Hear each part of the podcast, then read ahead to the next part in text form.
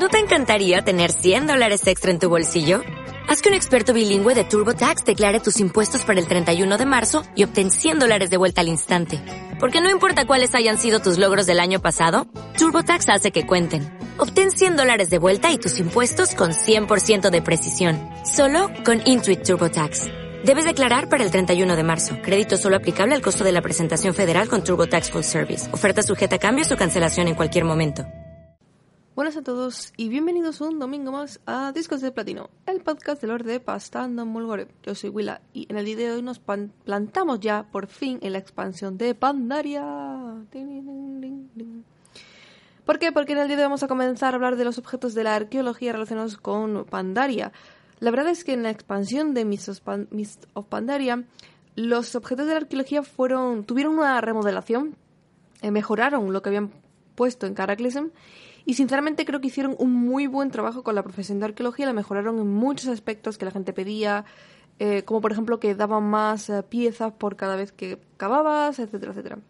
Entonces, todos, estos cambios hicieron que la profesión de arqueología, en mi opinión, en Pandaria, fuera mucho, mucho más atractiva que en Caraclysm y además puede ser que incluso mucho, mucho más atractiva que en Warlords of Draenor.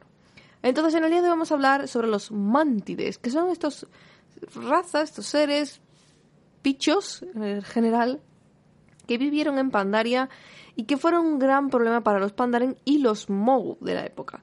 ¿Por qué empezamos con los Mantides? Pues porque podemos empezar con unos y, bueno, pues por, orden alfabético, Mantide, Mogu, Pandaren. Además, los Mantides eh, fueron o son una de las razas que más me interesaron o que más me llamaron la atención por muchos aspectos y creo que no fui la única que fue de las que más se sorprendieron con ellos en muchos aspectos. Entonces voy a hablar un poquito ahora de su historia general, así muy rápido, rápido, por luego empezar a hablar sobre los objetos que la arqueología Pandaren nos da, o mejor dicho, la arqueología en Pandaria nos da sobre los mantides. Los mantides son esta raza insectoide eh, denominadas entre sí mismos los claxi, ¿no? Que viven en Pandaria, en la parte de abajo a la izquierda en el mapa. Pero bueno, en realidad está toda parte porque es una, es una raza muy, muy antigua. Se dice que es una de las primeras razas, de las primarias, que estuvieron en el planeta desde la llegada de los titanes, igual que cuando llegaron los titanes, pues pusieron unas, crearon unas nuevas razas, ¿no? Por ejemplo, eh, se hablaba de los enanos, no exactamente de los enanos, pero sí de los terráneos como iniciales, o de los trolls y de ahí descendieron muchas otras, igual que los Bricul. Pues se dice que los uh, Claxi, los, mejor dicho, los Mantides, fueron una de las primeras. Es otra de las razas insectoides de las cuales ya hemos visto, por ejemplo, con los Kiraji o los Nerubianos, pues los Claxi fueron otras, que además veneran o veneran a los dioses antiguos. En particular nos enteramos, gracias a las propias cadenas de misiones de la zona de los Claxi, que ellos eh, eran veneraban a uno de los eh, dioses antiguos, en particular el que estaba situado en Pandaria, que luego murió o se deshizo en siete partes, que son los siete Shas, que eran los que nos acosaban, ¿no? Digamos que se manifestó el dios antiguo en, en esos siete Shas. Entonces ellos los, los mántides veneran a los dioses antiguos, ellos los siguen y los veneran. Y nos lo dicen, lo dejan muy claro. Dice, porque ahora mismo no tenemos a nadie a quien seguir, pero en el momento en que uno de los dioses antiguos vuelva o nos reclame, vamos a seguirlos. Y esto no lo dicen cuando intentamos ayudar a los dechados, porque se, da cuenta, se dan cuenta de una cosa. Resulta que en la zona de los Claxi, como se dice, la zona de los Claxi, cuando llegamos allí, los Claxi están en un estado inusual de activación. Resulta que los Claxi tienen un periodo como de cada 100 años de activación aproximadamente en el que de repente atacan a los Pandaren o a los Mogwai, a quien esté en, el mando. Y los atacan y mueren un montón de ellos. Normalmente nunca ganan, porque obviamente los otros se defienden bastante bien, tenían además o construyeron el muro para eso, el muro que va de mapa a mapa. Pero se atacaban y nadie entendía por qué esos ciclos de cada 100 años, eh, esas oleadas de ataques. Luego nos enteramos que esas oleadas de ataques estaban planeadas con el simple y puro hecho de limpiar a la raza de los mantides de sí mismos, es decir, era como una especie de selección natural artificial. Sí, ahora lo explico. Los Claxi tenían esta idea que mm, giraba en torno a la supervivencia del más fuerte. Entonces, cada 100 años aproximadamente, cuando veían que las generaciones de los Claxi empezaban a, ser cada vez más débiles, a no estar eh, pensadas para la batalla, simplemente ordenaban un ataque. La reina del, del enjambre en ese momento ordenaba un ataque y todos los Claxi debían atacar. En este ataque, los más débiles morían y los supervivientes eran los más fuertes, que seguían eh, reproduciéndose y por tanto se mantenía una muy alta calidad de guerreros y de fuerza, ¿sabéis? Como, como transmitiendo los genes en los más poderosos entre los más poderosos. El tema está en que precisamente por el poder que ostenta la reina sobre todo a la raza mántide, se creó una especie de em, consejo secreto, algo así, porque realmente no es tan secreto, ¿no? Pero se creó como un consejo superior de dechados, que es como se llamaban, que tenían como, como misión la regulación de la reina y la supervivencia de la raza. Estos dechados em, tenían como misión eso, en el momento en que veía que algo iba mal, despertar y, digamos, hacer como un reseteo. Entonces, es en este punto de la historia donde nos los, encontramos. Eh, uno de los dechados se da cuenta, porque se despierta, los dechados se congelan, entre comillas congelan, se quedan en ámbar, conservados durante muchos, muchos años, se quedan en ámbar, conservados con la idea de, cuando sean necesarios, ellos aparecen. Los dechados son guerreros mucho más fuertes, como los guerreros top de la, cada generación, más, más impresionantes.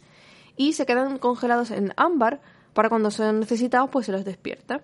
Entonces uno de ellos se da cuenta que la reina uh, ha lanzado la orden de ataque, es decir, ha ordenado ese asalto periódico antes de tiempo. Las tropas no están preparadas y por lo tanto existe un riesgo para el enjambre serio. Y se ha dado cuenta también que mm, la reina está corrupta por ese, mm, por esos Shah. Entonces, eh, los dechados necesitan nuestra ayuda, la ayuda de agentes extranjeros, para luchar contra su propia reina y hacer que deje de hacer daño contra el enjambre. Y es ahí donde los empezamos a ayudar. Al principio se muestran muy hostiles con nosotros, muy, muy hostiles, pero luego pero bueno, como necesitan nuestra ayuda, pues nos, los ayudamos y ellos pues nos van tomando un poco de cariño.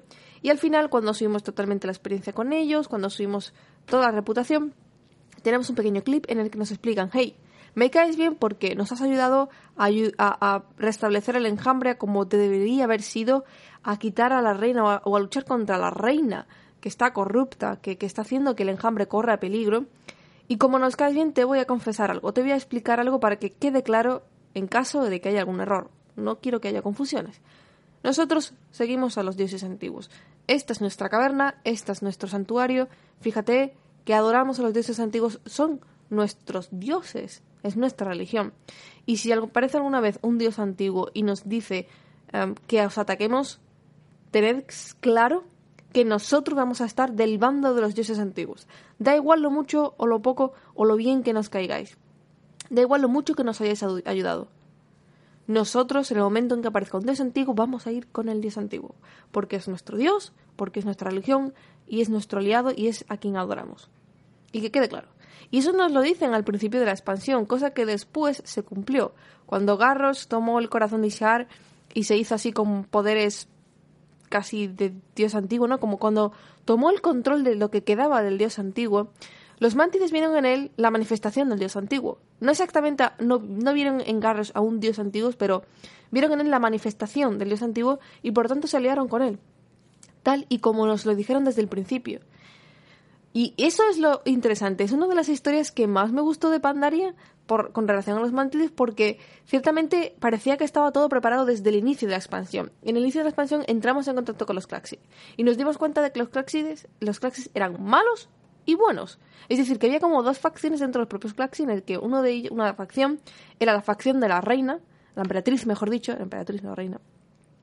Y la emperatriz era la que controlaba todo el enjambre y estaba corrupta, con lo cual corrompía al resto de, de claxis y los ordenaba hacer cosas. Entonces esos claxis, como seguían a su emperatriz, porque para eso era la emperatriz, era la personificación de autoridad, eh, los seguían y hacían cosas que no tenían que hacer por, por la propia, el ciclo de los mantis. Estaban haciendo cosas que no debían hacer y que eran peligrosas para la raza en general de los mantis. Entonces los dechados Aparecieron, se despiertan cada muy poco tiempo, son los momentos de mucha necesidad, y este era uno de ellos. Entonces ellos aparecieron y dijeron, hey, me importa poco cómo va el resto del mundo, Me importa poco eso de que Pandaria se ha levantado las nieblas y ahora estén llegando extranjeros. Me importa mi enjambre, me importa la raza mántide. Está en peligro. La emperatriz está corrupta y debe ser eh, eliminada. ¿Tú me vas a ayudar? Sí o no. Si me ayudas, perfecto. Y si no, lárgate de aquí. Porque lo que no quiero es gente molestándome. Entonces nosotros, como hemos dicho, los ayudamos porque, hey, queremos quitarnos la amenaza mantide. Ellos se supone que no deberían estar atacando y con lo cual si nos quitamos una cosa de en medio, pues mejor, ¿no? Así que los vamos ayudando. ¿Qué pasa? Ellos mismos, los de Chad, nos explicaron, hey, cuando llegue el momento, si tenemos que elegir entre un dios antiguo y vosotros, vamos a elegir un dios antiguo porque es nuestra religión. Nosotros los adoramos. No te equivoques, extraño. Nos lo dicen, nos lo advierten. Está claro desde el momento, desde el primer parche de la expansión. Y en el último parche vemos que efectivamente es así. No nos odian, pero tampoco nos adoran. Ellos hacen lo que consideran que es mejor. Y ellos adoran a los dioses antiguos. Entonces, cuando Garros se hizo con el poder corazón de Ishar y lo dominó, Garros nunca se corrompió, sino que lo dominó, ah, vieron en él a una manifestación del dios antiguo. Así que ¿por qué no seguirlo? De hecho, lo siguieron y de ahí nos lo enfrentamos en el último parche. Por eso me gusta esta historia, porque se vio como estaba conectada con Pandaria y además se ve que enlaza lo que vemos al inicio de los mantides con lo que vemos al final. Y ahora, en estos objetos de arqueología, vamos a ver cómo encaja esa idea y esa cultura con, con esos sucesos, con lo que ocurre en Pandaria. Vamos a conocer realmente lo que piensan, o sea, vamos a conocer la adoración que tienen con los dioses antiguos. Vamos a conocer esa parte de, los mántides. Y bueno, antes de empezar, decir obviamente que esto es de Pandaria, eh, los objetos se recogen en Pandaria, especialmente los mapas de los Classic, que ahora mismo se me ha olvidado el nombre, abajo a la izquierda en el mapa de Pandaria. ¿Estapas de Tonglong? No.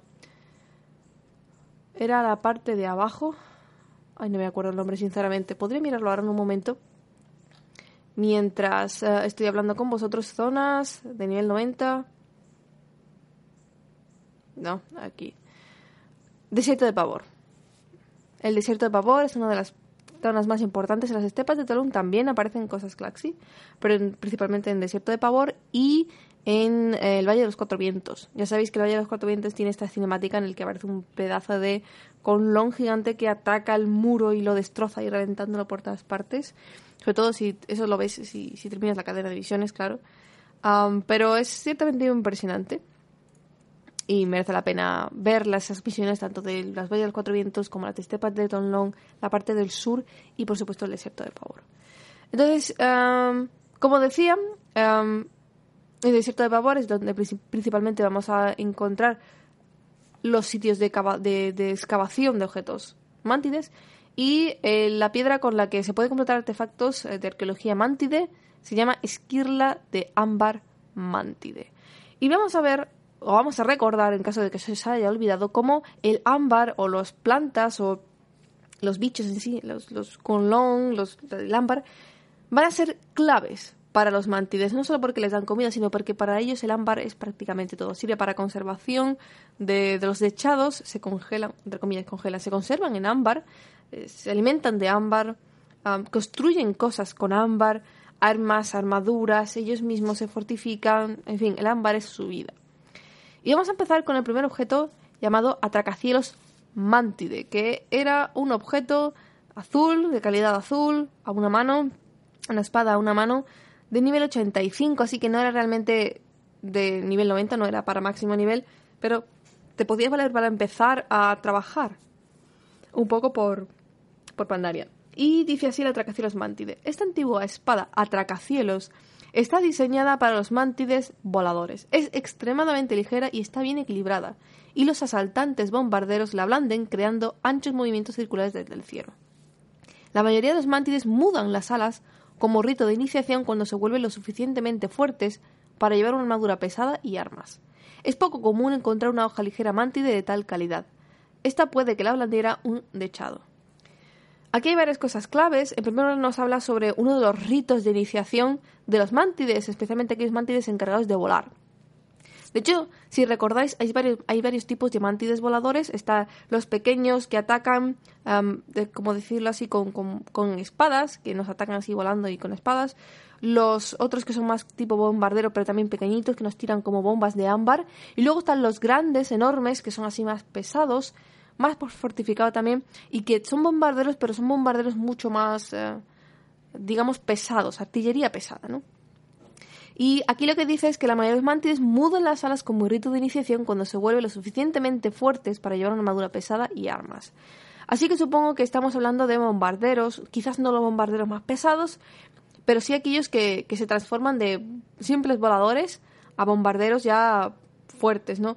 Sin embargo, esta, esta espada en particular, la Tracaceros Mantide, se ve que era muy ligera eh, y muy de muy buena calidad, con lo cual se sospechaba que podría ser de un dechado. Claro, lo que pasa es que nosotros cuando la excavamos, obviamente no encontramos ningún dechado cerca, así que podría ser que el dechado bien muriera, o bien desapareciera, o bien el dechado esté conservado en ámbar y perdiera la pista de su propia arma, lo cual es difícil porque normalmente se, congelaban, se conservaban juntos.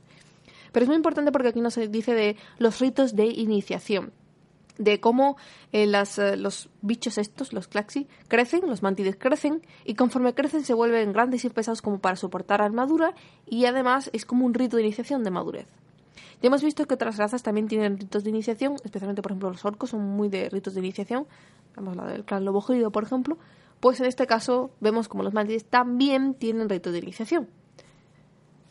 El siguiente objeto es otro objeto de nivel azul, en este caso es un arma de fuego y al igual que el anterior es de nivel 85, no 90, con lo cual no valía para empezar, por ejemplo, a hacer mazmorras heroicas y tal, pero empezaba para situarte en Pandaria. Y se llama generador de pulso sónico. Dice así, los mantides pueden generar y oír sonidos en un espectro mayor que el resto de las razas mortales. Su habilidad innata para entender frecuencias extremadamente altas y bajas permite a los mantides crear armas como esta. Los pulsos sónicos que emite este aparato pueden desgarrar músculos y órganos a nivel celular. Un golpe directo puede hacer papilla a alguien por dentro. Y esto es algo que aún no he hablado, ya, hemos, he dicho antes que el ámbar es prácticamente el eje de la vida de los mantides. Otra de las cosas clave o destacables de los mantides es la manipulación del sonido. Entienden muy bien las frecuencias, el sonido, cómo funcionan, eh, lo devastador que puede llegar a ser un sonido. Y frecuentemente cuando nos hemos enfrentado a los mantis hemos, hemos hecho frente a ataques de sonido. No sé si recordáis esos ataques con, círculos blancos reverberantes. Esos son ataques de sonido en, Blizzard Style. Y esto es porque los Claxi o los Mantides em, son expertos en sonido. Son estos tipos de bichos muy, muy centrados en, en, las altas y frecuencias bajas. De hecho, es muy clave, por ejemplo, cuando cuando descubrimos a los dechados en el desierto de Pavor y vamos a despertarlos, no los despertamos, sino que la forma de romper la conservación de ámbar es precisamente con sonido, con un tipo de frecuencia muy concreto. Entonces eso dice que para ellos el sonido es mucho más que simple comunicación. No solo comunicación, sino que lo usan como herramienta para conservar o quitar la conservación de ámbar y además como arma. Tienen un dominio muy muy bueno del sonido y por lo que se dice por aquí mejor que el del resto de las razas mortales. Y no es que sean ciegos precisamente, es decir, tienen el resto de sentidos, pero el sonido para ellos es más que simple comunicación. Manipulando las frecuencias, manipulando el tono, manipulando cualquier tipo de, variable dentro de lo que ellos pueden oír, que es mucho más de lo que podemos ser nosotros, llegan a, formar una civilización y un imperio como el que, que crearon, a base de sonido y de ámbar, que digamos son los dos pilares principales. La siguiente, el siguiente objeto ya son objetos normales, no, no, no, tienen, no hay mascotas, no hay monturas, hay estos dos objetos azules, pero bueno, el resto son más normalitos. Y el siguiente objeto se llama alimentador de savia antiguo. Los mantides prefieren madurar la savia kipari antes de consumirla, y para ello utilizan aparatos como este en el proceso. Se puede comprobar con este antiguo ejemplar que el diseño no ha cambiado mucho con los años. Los kiparis son estos árboles enormes que hay en el desierto de Pavor, al sur de las estepas de Tolón y un poco, sí, al sur de las estepas de Tolón, en donde em, ellos colocan estos objetos, estos alimentadores de savia, en los árboles y sale la savia y así la van utilizando y ya se la toman creo que, si no recuerdo mal, había alguna diaria en el que teníamos que retomar, o que teníamos que ir a buscar savia de árboles kipari, y cuando lo hacíamos nos atacaban un montón de bichillos que se alimentaban, de, pequeños insectos, de mosquitos o de moscas que se alimentaban de la savia. No sé si lo habéis hecho, seguro que os lo acordáis porque era una de las diarias típicas de la zona de desierto de Pavor. El siguiente objeto se llama estandarte del imperio Mantide. Aunque los mantides usan lanamiento y seda imperial, su material preferido es una especie de tejido que se fabrica con las alas de varias criaturas insectoides, incluidos ellos mismos. Este estandarte sin ver ejemplo. Y es interesante porque no solo nos dicen que ellos aprovechan todo lo que usan, especialmente en relación con otros animales, ¿no? Del lanamiento y seda imperial creado por gusanos y tal, y tejidos, sino que además utilizan sus propios cuerpos, o en este caso sus propias alas, quizás las mudas utilizadas en los ritos de iniciación que hemos visto antes, para crear objetos, en este caso estandartes de imperios.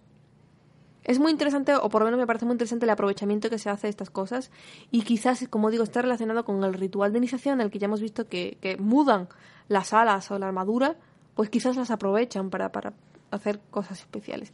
Y supongo que tendrán un tipo de textura y un tipo de eh, consistencia diferente a la lana o a la seda, así que quizás es lo que buscaban. De hecho, creo que se ve más rígido este estandarte. El siguiente objeto es muy interesante y se llama Mantide religiosa. Esta estatua Claxiva data aproximadamente de la llegada de los titanes. En la base de esta estatua hay una oración inscrita dirigida al de siete cabezas. La palabra Claxi significa sacerdote en la lengua antigua. Entonces, tenemos la raza Manti, Mantide, mejor dicho, y dentro de los Mantide están los Claxi. Los Claxi son los sacerdotes. ¿Y los sacerdotes de qué? Nos podemos preguntar. Pues en esto ya nos queda claro. Los sacerdotes de la religión en la que ellos adoran a los dioses antiguos. En particular, al de siete cabezas. Y es que sabemos, gracias a las historias que después vemos a la de Cho, a las historias de las siete cargas de, de Xiao Hao, a todo el lore que hemos visto a lo largo de Pandaria, especialmente el final de Pandaria, ya nos enteramos de a lo que se refiere con el de siete cabezas y qué es lo que sucedió en Pandaria. En Pandaria había un dios antiguo, un dios antiguo de siete cabezas, un dios antiguo que, entre comillas, murió porque realmente no puede morir, pero bueno, murió.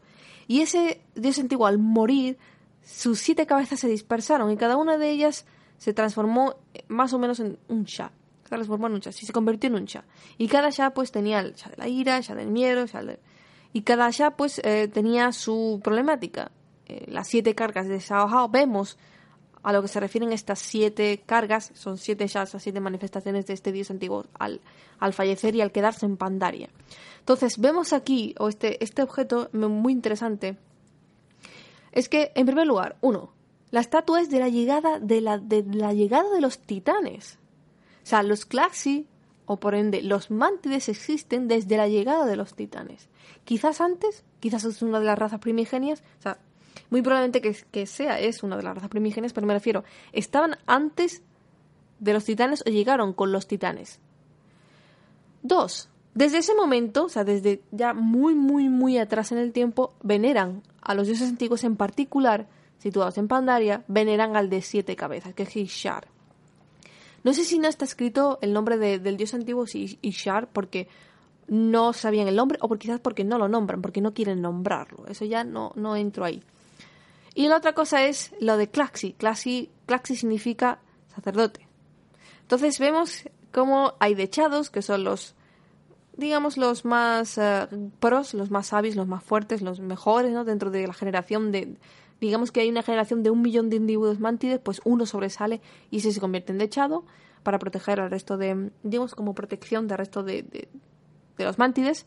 Y los Claxi en particular son sacerdotes que siguen pues la religión de veneración a los dioses antiguos. Entonces no es casualidad que nos enfrentemos a los Claxi, a los dechados, en, um, en contra Carros al final en la, en la banda final, en la Santo de Unimar.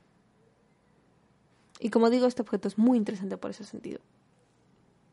El siguiente objeto se llama restos de un techado y dice, parece que el proceso de conservación en ámbar no está falto de riesgos. De este techado solo quedó la cabeza. Debe de ser anterior a la revolución Pandaren, pero no es posible establecer una era precisa.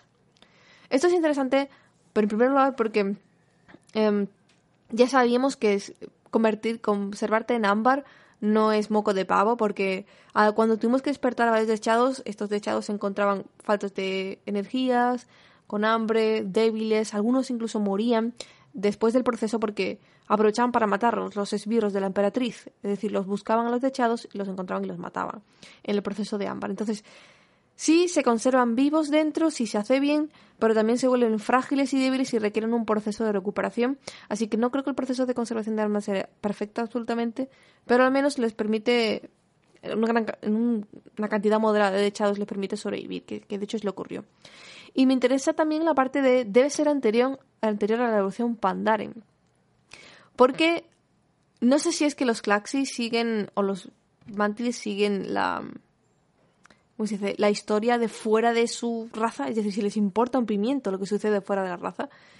Pero por aquellos que, que no se acuerden de lo que era la revolución Pandaren, es que en Pandaria, cuando Pandaria se separó y se separó del resto del mundo y levantó las aguas, lo que sucedió en Pandaria es que los Mogu tomaron un imperio y esclavizaron a los Pandaren durante 10.000 años. No son pocos años, son muchos años de esclavizar a Pandares. Eh, mucha gente decía que Pandaria era una expansión para niños, que no había cosas duras. Pensadlo bien. Hubo una raza, los Pandaren, que estuvieron esclavizados durante 10.000 años. Y esclavizar, pensadlo bien lo que quiere decir. Los Pandaren fueron los que construyeron el muro, el muro que separa o que intenta separar las fuerzas de los mantides con respecto al resto de Pandaria. El muro ese que está por la parte de Cimaculai, con este que da a este Tonlon, con un poquito que da al Valle de la Flor Eterna, con otro poquito que da al um, Valle de los Cuatro Vientos y que termina así en el desierto de Pavor. Todo ese, todo ese muro lo construyeron los Pandaren, esclavizados por los Mogus. Y habla aquí de que este dechado, o que el restos, ¿no? De quizás de cuando murió finalmente este dechado decapitado, que debe ser anterior a la revolución Pandaren. La revolución Pandaren se refiere al momento en el que los Pandaren deciden luchar contra los Mogu, sin armas, sin armaduras. Y es cuando nacieron los monjes. Esto se habla mucho en la parte de la isla errante, ¿no? si te haces un monje, y también te lo cuenta el ermita Cho, así con mucha calma, todo, que los monjes, los, los Pandaren son muy calmados. Y esta es la parte de la revolución pandara a la que se refieren, pero como digo, no sé si es que los mantides llevan o no, o sea, si les importa un pimiento lo que pase fuera de ellos. Pero me parece interesante. Y como vemos, los dechados no es que sean inmortales, pero bueno, supongo que el riesgo de uno, perder a uno, merece la pena con respecto al resto. El siguiente objeto se llama lámpara mantide. Dice, el brillo de esta lámpara no es de fuego ni mágico. En su interior se pueden ver muchos insectos brillantes conservados en ámbar. Y esto es otra de las cosas. Ellos aprovechan mucho el uso de todo, de en particular de, de incluso otros insectos. No les importa, para ellos es otra raza. Es como nosotros somos humanos y vemos a los mosquitos, pues lo utilizan. Y esta lámpara puede ser que estuviera hecho de insectos fluorescentes, ¿no? De, esos como los que vemos, los que tenemos en la vida real, que van por ahí luciendo con su culillo brillante, pues lo meten dentro de un sitio, de una lámpara, y les conservan en ámbar. Así que están siempre brillando. La verdad es que es una, muy inteligente forma de conservar, de, tener luz, aunque por otro lado, como están conservados en ámbar, siempre van a tener el mismo color, que es ese color naranja brillante, naranja mezclado como con miel, porque no creo que puedan elegir el color si lo vas a conservar todo en ámbar. El siguiente objeto se llama recolector de polen. Dice, resulta difícil discernir para qué sirve este objeto, pero parece ser una especie de recolector de polen. Este objeto es B. No dice absolutamente nada. El siguiente objeto se llama contenedor de savia Kipari. Este contenedor, aunque es de color ámbar, en realidad está hecho de secreciones de kunchon. Lo mismo pasa con muchas de las piezas más corrientes del mobiliario mantide. Y esta es otra cosa uh, clave. Los kunchon son estos insectoides que son pequeñitos, pueden ser pequeñitos o pueden realmente crecer muy mucho. Si recordáis, había un dechado que tenía una mascotilla que teníamos que alimentar. Esa mascotilla se iba haciendo cada vez más grande, más grande, hasta que llegó un punto en el que cuando avanzábamos en la reputación de los eh, mantides, de los, de los dechados, podíamos volar con ese brichillo y nos acompañaba las diarias. Pues eso es un cunchón. Ese, ese pequeño bicho así como con patillas y con caparazón, eso, eso es un cunchón. Y lo que nos dice es que los cunchón tienen unas secreciones que se vuelven duras, y es la parte que vemos, si recordáis algún objeto típico mantide, ¿no? Por ejemplo, una mesa o algún tipo de decoración mantide en las paredes de, las bandas, por ejemplo. Vemos eh, los colores ámbar, que es muy típico, ¿no? De, tener un, una ventanal ámbar. Y luego una parte que es como más marrón oscuro, casi negro.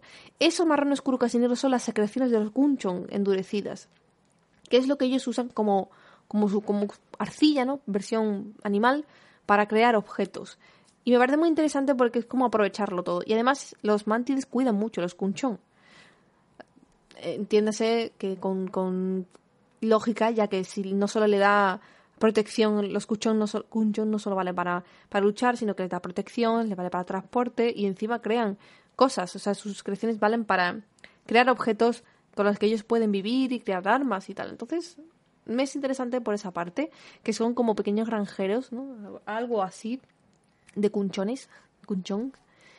Y sí, hemos visto a cunchones en batalla, nos hemos enfrentado a ello. Por ejemplo, el último boss de la mazmorra, que la mazmorra a la que vamos en, en la pared, en el muro, el último jefe, que es un gran cunchón, y nosotros tenemos que subirnos encima de él utilizando unas catapultas Pandaren, subirnos encima de él para romperle el caparazón mientras el tanque está en la parte de abajo tomando todos los hats que van saliendo. Eso es un gran cunchón. Si está ahí, pueden crecer. Pues imagínate. Imaginaos si, si les merece la pena no cuidar a los cunchón. Son como mascotas, pero con mucho, como los cerdos para los humanos, pero con más, más. Ellos no se los comen, no se comen a los cunchón. Pero de luego aprovechan todo el resto. Y el último objeto mantide se llama baliza de sonido inerte. La tecnología de las balizas de sonido mantides es incomprensible para demás razas. Parecen basarse en la fisiología mantide. Esta antigua, baliza intacta resulta totalmente inservible sin un mantide que interactúe con ella. Y esto confirma una vez más lo que ya hemos dicho antes con respecto al sonido. Los mantides se han centrado o su evolución ha girado tanto en el sonido, junto con el ámbar, ¿no? Ámbar, su pilar de supervivencia, de, todo, y luego el sonido como forma de comunicación, como forma de herramienta, de arma, o sea, de arma, em, incluso para activar, en este caso tenemos una baliza de sonido inerte que es una herramienta, y nos dice aquí que literalmente para el resto de razas, si, si no eres un mantide, no tiene ningún uso para ti porque está ligado hasta la fisiología, la forma de, de, física de ellos, este tipo de objetos. Lo hacen, tienen una conexión tan alta de sonido, o sea, de entendimiento de cómo funciona el sonido, las frecuencias, que pueden crear objetos que están literalmente ligados a su fisiología. Imaginaos, es como si tú puedes hacer algún tipo de objeto que está ligado a la forma de tu oreja y solamente funciona con la forma de tu oreja, la oreja de Willa. Entonces, si tú usas ese objeto en tu oreja, como no tienes la forma de objeto de Willow, no te va a funcionar. Pues algo parecido aquí. Si tú no eres mantide en particular, si tú no eres un mantide concreto, probablemente este objeto no te vale para nada. Por eso nos encontramos esta baliza de sonido que para nosotros es inerte. Puede ser una bomba, puede ser una activación de una palanca de una puerta o algo, no tenemos ni idea y no hay forma de saberlo.